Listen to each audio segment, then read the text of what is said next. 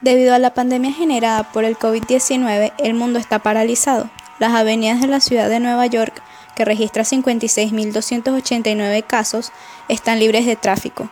En el noreste de Bangkok, Tailandia, alrededor de 500 monos invadieron las áreas comerciales en busca de los alimentos que antes les proveían los turistas. Argentina no es la excepción. Tras la aparición de los primeros casos importados de coronavirus, el gobierno de Alberto Mira, ya nació la nieta de Antonio. ¿En serio? Ay, no la va a poder ver.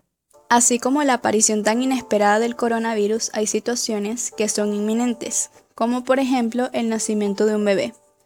Mía, la nieta de Antonio, nació el primero de abril a las 3 de la tarde.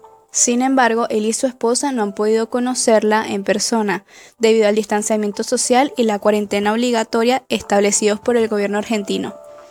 Estas medidas entraron en vigencia el 16 de marzo a través del decreto número 260 y sus modificatorios los decretos 274 y 291.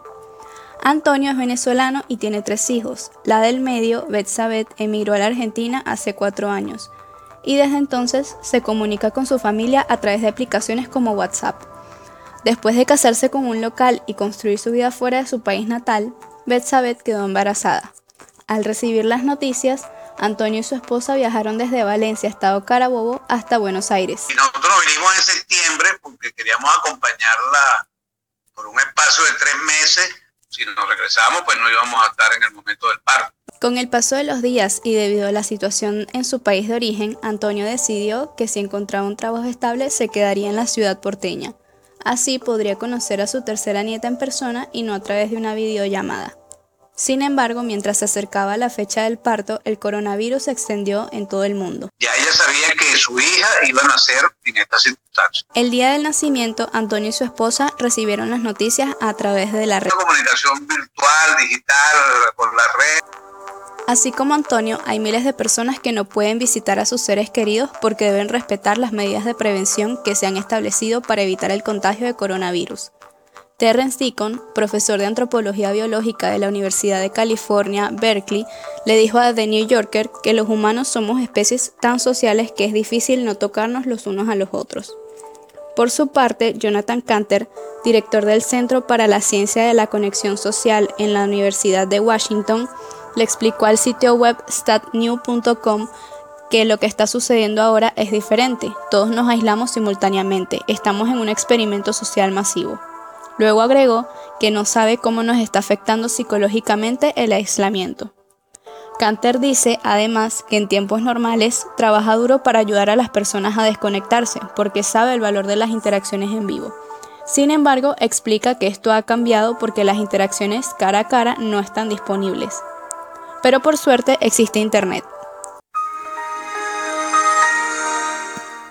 Melissa Masmanian, profesora de informática en la Universidad de California, Irvine, le explicó a la revista The Atlantic que los chats y las videollamadas también pueden generar formas más profundas de conexión humana.